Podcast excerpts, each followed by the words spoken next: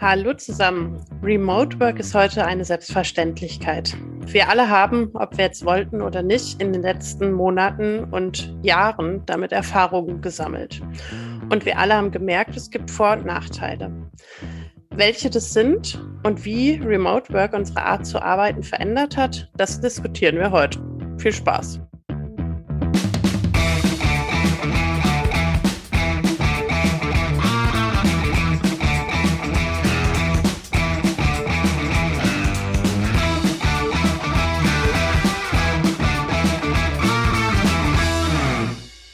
Hallo und herzlich willkommen zu Psychotrip, unsere kleine Reise durch die bunte Welt der Psychologie.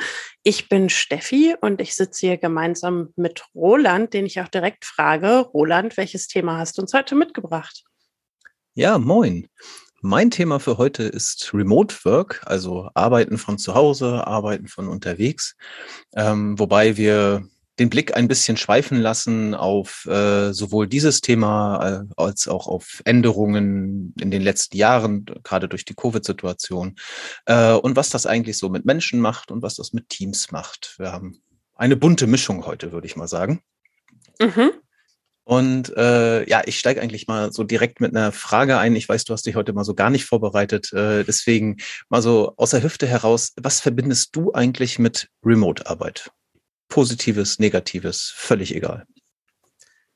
Ich glaube, die intensivste Emotion, die ich Remote-Arbeit gegenüber habe, ist meine große Überraschung äh, darüber, wie gut es funktioniert, als die Corona-Pandemie kam. Denn vorher war ich ehrlich gesagt jemand, äh, der sich mit Remote-Arbeit möglichst wenig auseinandergesetzt hat. Also wann immer es möglich war, habe ich Workshops persönlich gemacht und moderiert. Das war auch was, wo ich mich sehr sicher gefühlt habe und plötzlich ging das nicht mehr. Und dann musste ich eben wie alle anderen auch das plötzlich umstellen und war zum einen überrascht darüber, wie viel mehr Vorbereitungsaufwand das bedeutet hat, weil man einfach viel mehr durchplanen musste und viel mehr vorhersehen musste. Und zum mhm. anderen aber auch überrascht darüber, wie gut das funktioniert hat, wie gut man Prozesse darüber steuern kann und wie viel äh, angenehmer und einfacher das auch viele, ja, viele Moderationen für mich gemacht hat. Mhm. Okay, ähm, interessant hier finde ich, dass du es gerade rein aus der äh, Perspektive äh, von dir als Unternehmerin quasi äh, geschildert hast. Ähm, und äh, das ging mir tatsächlich auch so, als ich erstmal drüber nachgedacht habe. Äh, und die ersten Sachen, die ich gefunden habe, die gingen dann aber doch deutlich mehr in Richtung der äh, Arbeitenden. Also was macht das eigentlich mit den Menschen? Und da werde ich auch gleich mal ein bisschen reinspringen. Aber vorher, ähm, es ist schon fast anekdotisches inzwischen. Ähm, aber einige erinnern sich vielleicht noch, äh, das Jahr 2013. Da äh, gab es ziemlich hohe Wellen, denn alle Yahoo-Mitarbeiter, Yahoo, diese Seite, die früher mal einen großen Teil des Internets ausgemacht hat, inzwischen in der Bedeutungslosigkeit versunken ist, äh, alle Yahoo-Mitarbeiter bekamen da eine E-Mail vom äh, Head of HR, in dem sich unter anderem dieser Satz befand. We need to be one Yahoo and that starts with physically being together. Also, wir müssen alle ein Yahoo sein und das be bedeutet, dass wir auch wirklich physisch zusammen sein müssen. Das hieß, ohne Ausnahme wurden alle Arbeitskräfte, die Vereinbarungen über Heimarbeit hatten, ins Büro zurückbeordert. Also selbst wenn sie nur ein, zwei Tage von zu Hause gearbeitet haben. Ähm, dieses interne und vertrauliche Memo war natürlich Stunden später nach draußen gelangt und war für einige Wochen ein sehr beliebtes Gesprächsthema überall dort, wo es um Zusammenarbeit ging. Und äh, viele sahen das als Kapital Kapitulation der neuen Internetunternehmen vor der Realität der Arbeit quasi. Das ist äh, ja auch ein bisschen ironisch, dass das gerade von Yahoo gekommen ist. Und weißt du, was das ausgelöst hat damals? Ähm, ja, äh, es, es hat, äh, komme ich sofort zu. Ähm, ich würde noch einen Satz mit dazu werfen. Die äh, Chefin, äh, die gute äh, Frau Meier, erklärte, oder Meyer wahrscheinlich eher, äh, erklärte, das Ziel äh, dieser Maßnahme sei verbesserte Kollaboration. Also sie sagte, die Produktivität ist höher, wenn die Leute in Ruhe arbeiten können und alleine arbeiten können. Das würde man durchaus so sehen. Ähm, aber die Zusammenarbeit, die müsse jetzt verbessert werden und dazu wäre das die geeignete Maßnahme. Ähm, Und was machte das? Äh, während sie versuchte, das damals schon sinkende Schiff Yahoo umzudrehen, äh, kündigten die Leute in Scharen. Ne? Also es, es erstmal nicht überraschend, ja. ja äh, es, es gab Artikel von zwei Jahre später aus der New York Times, die ähm, zitierten äh, interne Berichte, wonach in dem vergangenen Jahr ein Drittel der Mitarbeiter gekündigt gegangen, also gegangen wären, freiwillig. Ja, gut, wenn wir da jetzt wieder als Unternehmer und Unternehmerin draufschauen und zwar in dem Bereich Change Management, sollte das auch nicht überraschen, wenn man plötzlich eine Mail schickt mit und jetzt alle ins Büro, ist eine sehr erwartbare Reaktion, dass dir die meisten Leute vom Schiff verschwinden. Ja, ich, ich glaube, wir müssen da schon so ein bisschen den äh, amerikanischen Stil der, der Arbeit mit einbeziehen. Ähm, also ich weiß jetzt aus, aus erster Hand, dass auch Google ein sehr äh, sehr striktes Regime führt und äh, Anweisungen von oben halt sehr stark nach unten gegeben werden und da auch nicht lange diskutiert wird. Also insofern, das ist nicht unbedingt ungewöhnlich. Das ist ähm, ja mal New Work. genau.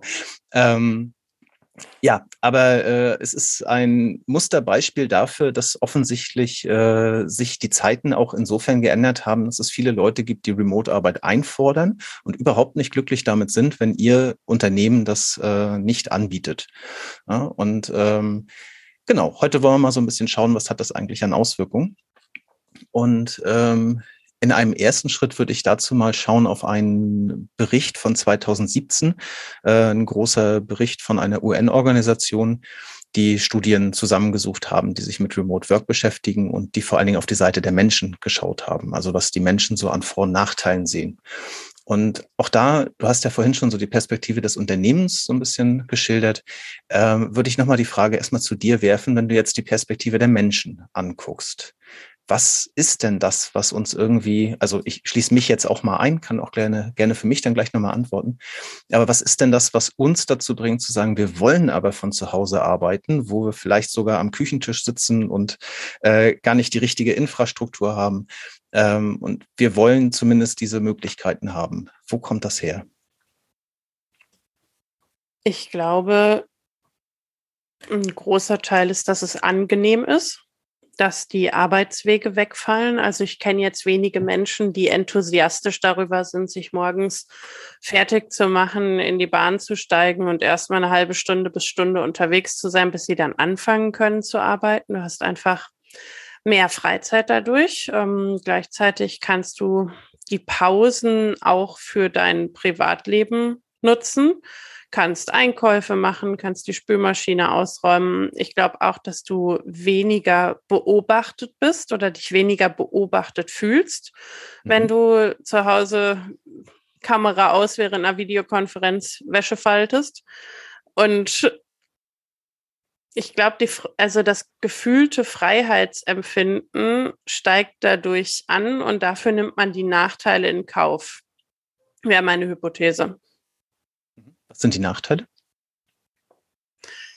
Dass du nicht mehr dieses ganz klar abgegrenzte, wann bin ich auf Arbeit und wann bin ich zu Hause hast. Ähm, am Anfang der Pandemie gab es ja auch so lustige Videos, dass sich Menschen morgens angezogen haben, als würden sie ins Büro gehen, sich in ihre Badewannestelle an der Duschstange festhalten und erstmal eine Runde Bus fahren. so, ich glaube, so, so lustig das ist, hat das einen sehr wahren Kern, weil es halt dieses Rituelle darstellt, was es hat, dann auch den Arbeitsweg zu machen. Und ähm, also du bist nicht mehr klar auf Arbeit und klar zu Hause, sondern du bist immer irgendwas dazwischen, was, glaube ich, dazu führt, dass man in vielen Teilen mehr arbeitet, dass man entgrenzter arbeitet, dass man mehr Herausforderungen hat, sich auch von den Gedanken abzugrenzen, die man ansonsten vielleicht auch leichter im Büro lassen kann. Und ähm, ja, wahrscheinlich gibt es noch zahlreiche andere Vor- und Nachteile, aber das sind jetzt die, die mir als erstes einfallen. Mhm. Also du hast schon diverse Nägel auf den Kopf getroffen, kann ich da schon mal sagen. Ähm, äh, tatsächlich äh, gerade das Thema Abgrenzung, also kann ich jetzt aus persönlicher Erfahrung machen äh, oder sagen, äh, ich habe mir sogar einen Büroraum gemietet, obwohl ich eigentlich alleine bin. Aber für mich ist dieses morgens zur Arbeit fahren und dann auch wirklich auf Arbeit sein und dann irgendwann wieder nach Hause fahren und dann zu Hause sein, äh, das war mir einfach wichtig. Und äh, zu meiner eigenen Überraschung mache ich seitdem gar kein Homeoffice mehr, sondern bin wirklich jeden Tag in diesem Büro, freiwillig, egal welches Wetter, ähm, weil es einfach für mich funktioniert. Und Jetzt gucken wir mal auf 2017. Das ist ja jetzt schon ein paar Jahre her, also noch die äh, Corona-Zeit äh, völlig außen vor gelassen und äh, die Studien, die da zusammengefasst wurden, sind teilweise noch älter. Ähm, dort hatten wir unter den Studien, die so darum äh, äh, zusammengeworfen wurden, hatten wir ungefähr 17 Prozent überhaupt äh, die der Arbeitenden, die mit Telearbeit oder Remote-Arbeit überhaupt befasst waren. Ähm, die positiven Aspekte, die da genannt wurden, äh, da hast du schon eine auf jeden Fall von genannt, nämlich das Thema Pendelzeiten, ne, dass die entfallen würden. Ähm, das Thema Autonomie in der Arbeitszeit spielte eine große Rolle. Also ich kann sagen, wann ich arbeite ne, und kann eben auch mal Pausen machen, kann mal ähm, kurz was Privates machen, also Flexibilität. Ähm, Work-Life-Balance wurde immer ganz gerne genannt und aber auch das Thema höher, höhere Produktivität. Ne? Also ich kann in Ruhe arbeiten, ich werde nicht abgelenkt etc. Ähm, es gab mindestens ebenso großen Themenblock zu den negativen Aspekten. Ähm, das, was du gerade sagtest, dieses Thema Work-Home-Interference, wie das so heißt, also sprich, äh, äh, es, es überlappt sich irgendwie, ne? das Private mit dem Beruflichen. Das war ein Teil davon. Und der zweite war, äh, den fand ich nicht überraschend, aber doch äh, überraschend, wie deutlich es war. Das war das Thema dazu, dass die Arbeit mehr wird. Also die Leute arbeiten länger. Sie haben ja die ganze Zeit alles da, was sie, was sie zur Arbeit brauchen. Das heißt, sie sitzen länger davor. Und die Arbeit wird auch intensiver. Also es hieß wirklich so Work Intensification. Mhm. Ähm, das, ähm, und dazu habe ich noch ein, zwei Studien gefunden. Ähm, also man, man könne halt mit einer, mit einer höheren Schlagzahl, höheren Intensität arbeiten, ne, weil man sitzt ja da und kann in Ruhe sein.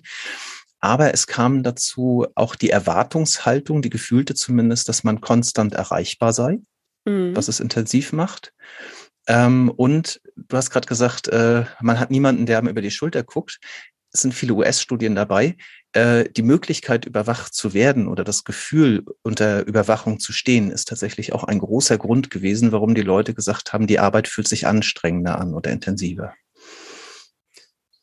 Okay, das ist vielleicht wirklich ein kultureller Unterschied, ähm, weil da wahrscheinlich die Regeln und äh, Regulationen in Deutschland wesentlich stärker sind, als sie jetzt im US-amerikanischen Raum wären. Ähm, was ich aber sehr nachvollziehbar finde, ist diese ähm, Intensivierung, weil wenn man jetzt so in seinen Kalender schaut, und das höre ich auch oft, wenn ich mit äh, KundInnen rede, dann sagen die, es ist einfach mehr als früher, es ist intensiver, weil die Übergangszeiten fehlen. Also ansonsten, mhm. wenn man Termine hatte und Termine hintereinander hatte, dann brauchte man mindestens so zehn Minuten, um zwischen den Terminen zu wechseln. Hatte mal Zeit, um kurz ums Eck zu gehen und sich zu sortieren, wenn man von einem Raum in den nächsten gelaufen ist.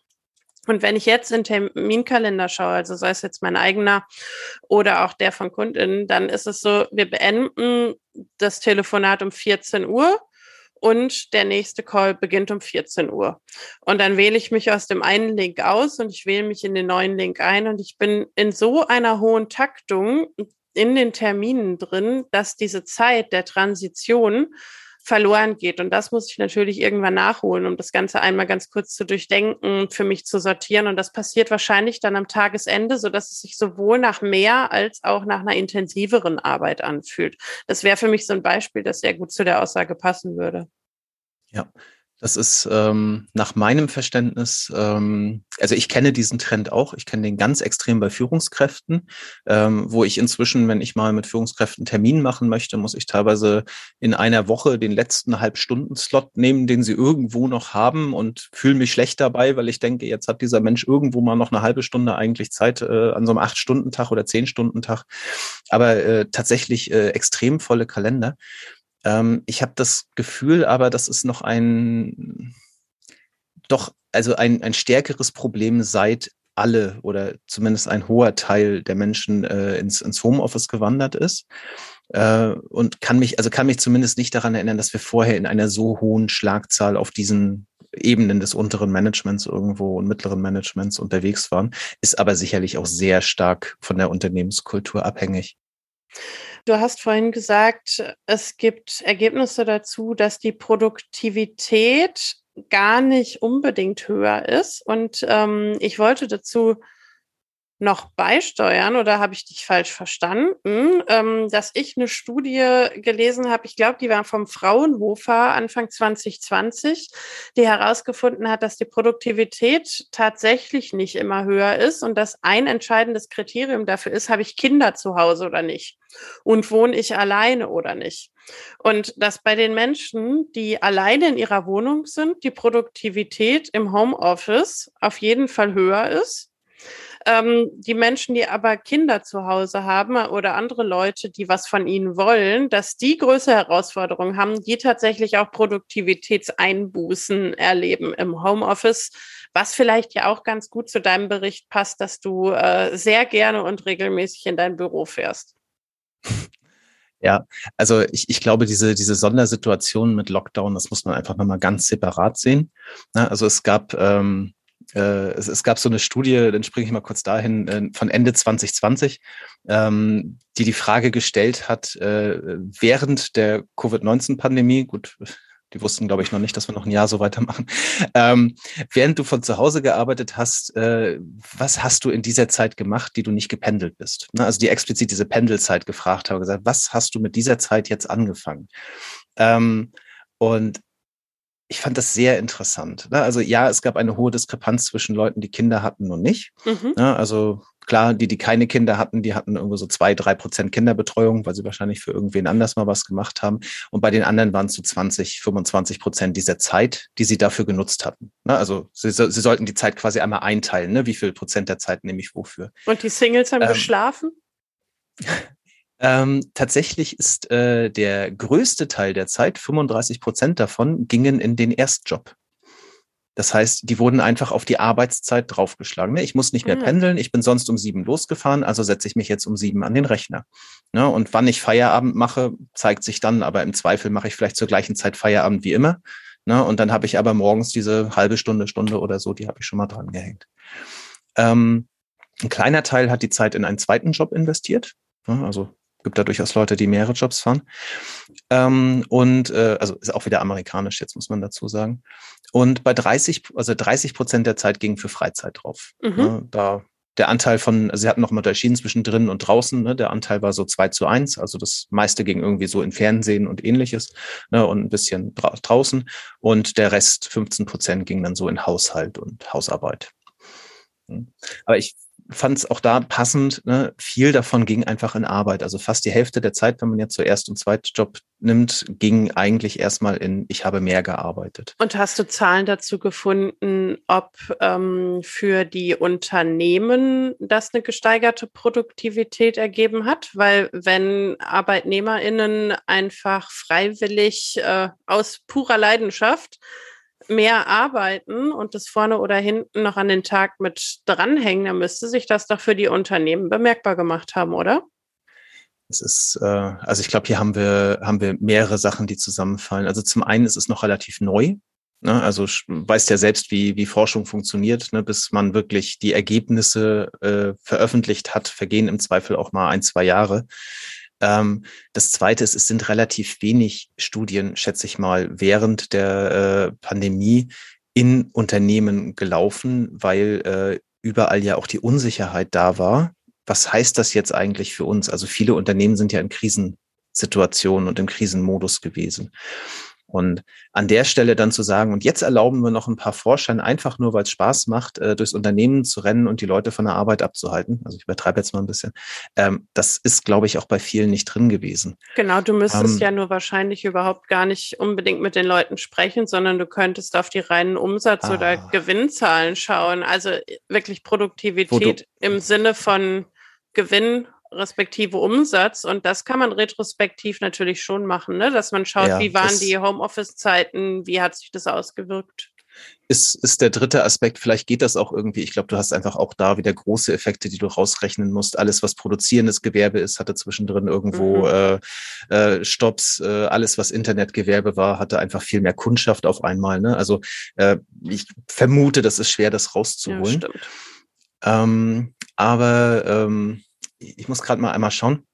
Ich würde gerne einmal kurz dieses Thema mit der, äh, mit der, mit dem UN-Bericht nochmal kurz zu Ende bringen, ähm, wo wir herkamen ähm, weil mich da noch, ähm, also waren so bei den positiven und negativen Aspekte, was die Leute berichtet hatten, ähm, und sind so stehen geblieben bei dem, die Arbeit wird intensiver. Und äh, da gab es noch diese Aussage, ähm, was ist eigentlich mit Stress und was ist mit, ähm, wie heißt das auf Deutsch, Wellbeing, Wohlbefinden, Wohlbefinden. würde ich jetzt mal sagen, genau. Äh, ein bisschen größer gefasst, glaube ich, als wir das äh, ausdrücken würden. Ähm, und äh, es, es gab dann schon ähm, die Aussage, also zum einen, wenn man die Aus, wenn man die Arbeitszeiten selbst beeinflussen kann, dann sinkt auch der Stresslevel. Ähm, wenn die aber vorgegeben sind und dazu vielleicht sogar noch unregelmäßig, ne, dann steigt der. Und das finde ich auch erstmal nachvollziehbar, weil wenn ich ähm, äh, von außen vorgegeben kriege, du musst von 8 bis 16 Uhr zu Hause sein und erreichbar sein, ähm, dann ist das für mich tatsächlich wieder ein anderer ein anderes Thema, als wenn ich im Büro bin, weil zu Hause habe ich vielleicht Einflussfaktoren von außen, von Familie etc., ähm, die mich von der Arbeit vielleicht auch mal abhalten. Ähm, und äh, das Zweite, was ich da noch erwähnen wollte, ähm, Telearbeit an sich senkt den empfundenen Stress. Also wenn man über die Studien so rüber guckt, das ist ein, konstantes Bild. Also die Leute sagen, ich habe weniger Stress. Ne? Und auch wenn man Blutdruck misst und ähnliches, die Effekte sind zu sehen. Aber äh, nochmal so als Roundup, Telearbeiter arbeiten häufiger länger und sie grenzen Arbeit und Freizeit nicht gut ab. Das ist mal so pauschal gesagt, was wieder zu mehr Stress führt. Ja, und äh, es gibt diese klare Korrelation, je besser die Leute es schaffen abzugrenzen, das heißt Privatleben und Arbeitsleben auch zu Hause zu trennen, desto besser wird auch das Wohlbefinden. Also eine Korrelation natürlich, aber eine, eine sehr konsistente. Ähm, und somit ist äh, das sicherlich auch ein Thema, ähm, was ich auch nochmal mitnehme, weil man merkt ja doch, man ist zu Hause dann doch nochmal viel dabei, nochmal auf eine E-Mail zu gucken oder so. Das hat einfach eine starke Korrelation. Hast du was dazu gefunden? Das abschalten können. Was Abgrenzung bedeutet? Also was heißt es, sich abgrenzen zu können vom Job? Feierabend zu machen. Ja, aber was heißt das? Was machst du dann alles hm. nicht mehr? Ähm, ich glaube, also kann ich jetzt nicht aus den, aus den Studien, also habe ich jetzt nicht weiter zu gelesen, kann ich nur für mich antworten. Ich glaube, am Ende ist das in die Badewanne steigen und äh, den Anzug danach ausziehen. Ähm, also ähm, wirklich, äh, wirklich auch ist zumindest mein Gefühl, äh, das Thema Erreichbarkeit abzuschalten und klare Vereinbarungen im Zweifel auch auf Arbeit zu haben, sagen, ja, ab dieser Uhrzeit bin ich nicht mehr erreichbar. Weil ich glaube, das ist ähm, zumindest aus meiner Erfahrung, sowohl bei mir als auch aus Gesprächen, ist das ein enormer Stressfaktor. Wenn ich das Gefühl habe, wenn um sieben abends das Telefon klingelt und ich muss da rangehen, dann macht das Stress. Ja, und das rauszunehmen und zu sagen, vielleicht ist das Telefon dann auch nicht mehr erreichbar, weil ich habe eine andere Nummer dafür oder was auch immer. Das sind, glaube ich, Sachen, die wirklich äh, enorm dazu beitragen. Aber das ist jetzt nur meine Meinung, nicht die mhm. wissenschaftliche. Hm. Dann, ich könnte noch was anderes reinwerfen, weil du hast gerade gefragt, so nach Studien aus der, aus der Corona-Zeit. Ich habe tatsächlich eine von Microsoft gefunden, mhm. wo man nicht, nicht die Leute befragt hat, sondern wo ähm, die Forscher Zugriff hatten auf äh, die Daten von fast allen der 60.000 Microsoft-Mitarbeiter äh, über das erste Halbjahr von 2020. War eine US-Studie? Selbstverständlich. So viel zur Überwachung. Ähm, Moment, äh, lass, mich, lass mich kurz sagen, welche Daten es waren. Ähm, E-Mails, Kalender, Chatnachrichten, Audio- und Videocalls und Arbeitszeiten. Alles natürlich anonymisiert. Natürlich. Na, also die einzig Ausgenommenen, die nicht dabei waren, war irgendwie die oberste Management-Ebene und äh, Abteilungen, die irgendwie sensible Daten bearbeiten, was auch immer das heißt. Überraschung. Und ich sag's nochmal, so viel zu New Work. Es mhm. gilt für alle, nur nicht fürs Management. Ja. Ähm, ja, gut, im Zweifel das. Ähm, und äh, ich sag mal, am Ende wird Microsoft natürlich die Daten aus seinen eigenen Tools genommen haben, weil wenn man genau das jetzt nimmt, das ist ja das, was Microsoft anbietet ähm, mit äh, Outlook, Teams und Konsorten. Gut, ähm, was, was haben Sie geschaut oder was war der, die Stoßrichtung dieser Studie? Äh, hier ging es vor allen Dingen um Zusammenarbeit. Äh, Sie haben sich dafür interessiert, wie sich die Netzwerke zwischen den einzelnen Mitarbeitern und ihren Organisationseinheiten, also Abteilungen zum Beispiel, ähm, durch den kompletten Umschwung auf Remote Work entwickelt haben. So, sie hatten vorher ungefähr 18 Prozent der Leute äh, haben remote gearbeitet. Ich glaube, da war so die Grenze so ab zwei Tagen zählte das. Ja, also ab zwei Tagen Homeoffice galt man so als Remote Worker. Ähm, und dann mit, äh, ich glaube, hier war das Anfang April, sind halt 100 Prozent im, im Homeoffice gewesen. Ähm, und sie haben mal geschaut, was hieß das für die Kontakte der Mitarbeiter untereinander und zu verschiedenen Abteilungen beziehungsweise in ihren Netzwerken. Und das war interessant, denn sie haben da Effekte gefunden. Und zwar gab es eine Konzentration der Kontakte auf die starken Verbindungen, also auf die Menschen, mit denen ich viel Kontakt habe, ähm, habe ich, mit denen habe ich quasi oder haben die, die Mitarbeitenden noch mehr Kontakt gehabt und sich darauf konzentriert. Und was wegging war oder runterging, waren die losen Verbindungen. Also Leute, zu denen ich vorher wenig Kontakt hatte, mit denen ich mal zwischendrin geredet habe. Ähm, Sie haben jetzt hier, äh, wie gesagt, alles von Chatnachrichten, E-Mails, Kalendereinträge. Also es ist ein relativ umfassendes Bild, würde ich mal sagen. Nur Kaffeeküche und ähnliches wird da nicht drinne sein. Ähm, und das war ein, ein starker Aspekt da drin. Ne? Also wenig Zeit auf die losen Verbindungen und auch auf neue Kollegen, traf das häufig auch zu. Das heißt, neue Kollegen sind deutlich isolierter geblieben, deutlich weniger Zeit von den anderen abbekommen im 1 zu 1 Kontakt. Mhm. Das deckt sich mit dem, was ich erlebt habe, als die Pandemie angefangen hat. Da habe ich ja noch beschäftigt gearbeitet, äh, gearbeitet und da habe ich definitiv mehr Zeit mit den Menschen verbracht im digitalen dann und auf den Projekten, mit denen ich vorher auch schon viel zu tun hatte. Das sind sehr, sehr intensive Kontakte geworden und diejenigen, die vorher mal mit mir auf dem Projekt waren oder die weiter weg waren, also auch, auch räumlich oder einfach so von der Kontakthäufigkeit, da haben die Kontakte schon sehr stark abgenommen. Also das deckt sich. Und ich glaube, es war auch sehr schwer für die neuen MitarbeiterInnen in der Zeit reinzukommen und sich zu orientieren mhm. und Anschluss zu finden. Also sowohl aus der Organisation, in der ich gearbeitet habe, als auch aus Kundenorganisationen würde ich das äh, unterstreichen. Das scheint zumindest empfunden nicht nur für Amerika zu gelten. Mhm. Also Microsoft jetzt in dem Fall. Genau. Also muss dazu sagen, das sind auch die Daten aus den ersten drei Monaten Homeoffice mhm. quasi. Ne? Also dann endet das. Ähm, also die Autoren schlossen daraus letztlich auch, dass der Informationsfluss in der Organisation deutlich reduziert wird, denn viele der losen Kontakte waren halt auch Kontakte in andere Abteilungen. Das heißt Brücken über Organisationsteile hinweg. Ähm, und äh, Sie haben das auch so ausgedrückt, das Silo-Denken. Ne? Also dieses ist jetzt so ein klassischer Begriff irgendwie auch aus der Beratung. Ne? So wir, wir müssen Silos aufbrechen, wo sich die Leute irgendwie verschanzen und sie reden nicht miteinander, verschiedene Abteilungen, dass das wieder mehr zugenommen hätte und die Leute eher in ihrem eigenen Arbeitskontext geblieben sind und wenig Kontakt nach außen hatten. Ähm, Genau, und gleichermaßen nahm auch die sogenannte Dynamik im Netzwerk, also im Kontaktnetzwerk der Menschen ab, also dieses Auf- und Abbauen von neuen Verbindungen, das nahm halt im gleichen äh, Maße ab und die Kontakte des Einzelnen wurden dadurch eher statisch. Ähm, genau, und einen Punkt würde ich noch reinwerfen und äh, dann eigentlich auch schon so langsam zum Ende kommen. Ähm, das Zweite, was Sie in dieser Studie noch mitgenommen haben, war, dass die Menge an synchroner Kommunikation deutlich abgenommen hatte. Also Sie haben erstmal festgestellt, es gibt weniger Meetings. Ich glaube, das hat sich wenige Monate später, glaube ich, geändert und wir sind inzwischen bei viel mehr Meetings.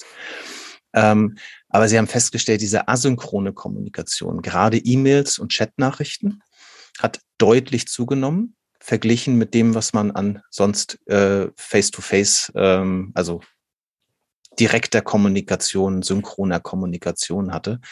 Ähm, Sie haben das jetzt nicht weiter interpretiert, aber so aus der klassischen äh, aus den klassischen Theorien weiß man halt, dass der Informationsgehalt von Kommunikation eben zunimmt, je mehr Aspekte ich drinne habe. Und die, das unterste Level ist eigentlich, ich habe irgendwo was Geschriebenes. Das heißt, sowas wie E-Mails und Chat enthalten halt relativ wenig Informationen. Ne? Also wer schon mal eine E-Mail falsch verstanden hat, weiß das. Ähm, und äh, das direkte Gespräch enthält halt extrem viele Informationen und dementsprechend haben sie das auch nicht als positiv bewertet, dass diese synchrone Kommunikation abnahm. Mhm. Hast du da auch nochmal Erfahrungswerte bei dir? Schreibst du mehr E-Mails jetzt? Ich glaube, ich habe einfach schon immer sehr viele E-Mails geschrieben und bekommen. Also da kann ich jetzt keinen Unterschied zu vorher feststellen. Ich kommuniziere aber auch lieber über E-Mail als zum Beispiel am Telefon, weil mir das die Möglichkeit gibt, mir manche Dinge nochmal durch den Kopf gehen zu lassen und ähm, sorgfältig zu formulieren. Also ich glaube, so schnell aus der, aus der Hüfte geschossene E-Mails können natürlich ein Problem sein, aber also in mir hast du einen großen Fan von E-Mail-Kommunikation. Okay, dann passt du, glaube ich, an der Stelle auf jeden Fall ins äh, Zeitbild. Wobei mir jetzt anekdotisch die letzte Zeit aufgefallen ist, dass wieder mehr telefoniert wird. Also ich habe meine Telefonnummer, glaube ich, ein paar Monate wirklich fast nur als äh, Dekoration gehabt und inzwischen hat sie manchmal wieder ihre Berechtigung. Mhm. Ja, ähm, an dieser Stelle würde ich jetzt auch mal das Ende einleiten und äh, es sei denn, du hast gerade noch ein Thema, du holst zur Luft. Ja, bevor du das Ende einleitest, habe ich eine Frage, die sich vielleicht noch andere Menschen gefragt haben. Wir reden ja sonst immer über teilweise auch sehr theoretische, aber schon ziemlich klar psychologische Themen. Und ähm, ich habe natürlich eine Idee, was das hier mit Psychologie zu tun hat aus deiner Perspektive. Aber ich würde mich freuen, wenn du noch einmal die Brücke schlagen würdest. Also warum hat das, was wir jetzt sonst in unserem Leben so viel tun mit diesen ganzen Remote-Meetings und äh, Arbeiten im Digitalen, auch was mit diesem Podcast und mit Psychologie zu tun? Mhm. Ähm, also wir befinden uns hier im, im Bereich der Arbeits- und Organisationspsychologie, ähm, wobei konkret ja, glaube ich, hauptsächlich in der Ne, eigentlich beides, ähm, nach meinem Verständnis zumindest. Ähm, und äh, die beschäftigen sich äh, zum einen damit natürlich, wie äh, in Organisationen Kommunikation funktioniert, also wie ich ähm, Veränderungsprozesse manage, wie ich allgemein Arbeitsprozesse manage und alles, was damit zu tun hat. Ähm, und zum Zweiten aber auch mit der Frage, wie Arbeit eigentlich ähm, funktioniert. Kann man überlegen, wie ich das ausdrücke. Also angefangen bei der Arbeitsplatzgestaltung, bei dem Wohlbefinden, ähm, bei den ganzen Faktoren, die sich eben darum drehen, ähm, was mich produktiv und zufrieden macht. Das sind alles, alles äh, Themen, mit denen sich eben psychologische Forschung an der Stelle beschäftigt. Äh, und das ist tatsächlich in meinem Verständnis auch ein sehr großer Teilbereich der Psychologie. Ähm, und deswegen findet man ja auch viele Psychologen tatsächlich auch in Personalabteilungen mhm. und äh, äh, an, an solchen Stellen, weil es eben eins der Kernfelder für uns ist. Okay. Dann bin ich jetzt bereit für die Abschlussfrage. Okay. Ähm, genau, dann äh, soll, sei sie hiermit gestellt. Äh, was nimmst du heute mit? Mm, ich konnte mich gar nicht entscheiden, welchen der Punkte ich jetzt hervorheben möchte. Deswegen nehme ich einen, den wir nicht diskutiert haben, ähm, sondern die Erkenntnis, die sich für mich durchgezogen hat durch unsere letzte halbe Stunde. Und das ist, wie selbstverständlich diese Art des Arbeitens, dieses Remote Work für uns geworden ist.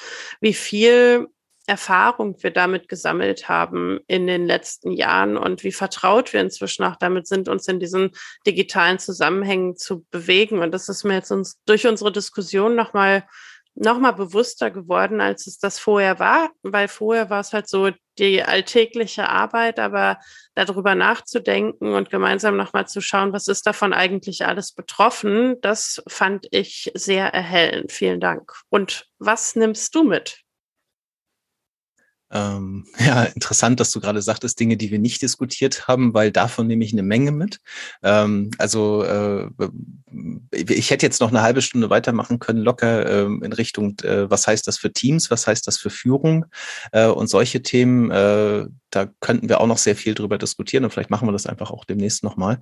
Ähm, und äh, aus dem, was wir gerade diskutiert haben, nehme ich tatsächlich diesen Begriff dieser intensiveren Arbeit mit, weil über dieses Maß habe ich mir tatsächlich noch nie Gedanken gemacht, dass man auch beurteilen kann, wie, ähm, wie sehr ja, ich weiß gar nicht, was da alles mit reingehört. Das ist das, was ich, was ich jetzt mitnehme, mal zu schauen, was heißt das eigentlich, wenn Arbeit intensiver wird, wenn man von dieser Work Intensification redet. Ist das äh, alles Stress? Ist das äh, fordern, gefordert sein, ähnliches? Äh, das finde ich sehr interessant, weil das, äh, glaube ich, ein Thema bei vielen ist, habe ich das Gefühl in meinem Umfeld. Ja, dann bedanke ich mich an dieser Stelle für die schöne Diskussion und ähm, bei unseren Zuhörerinnen natürlich fürs Zuhören. Macht's gut und bis bald. Bis dann. Ciao.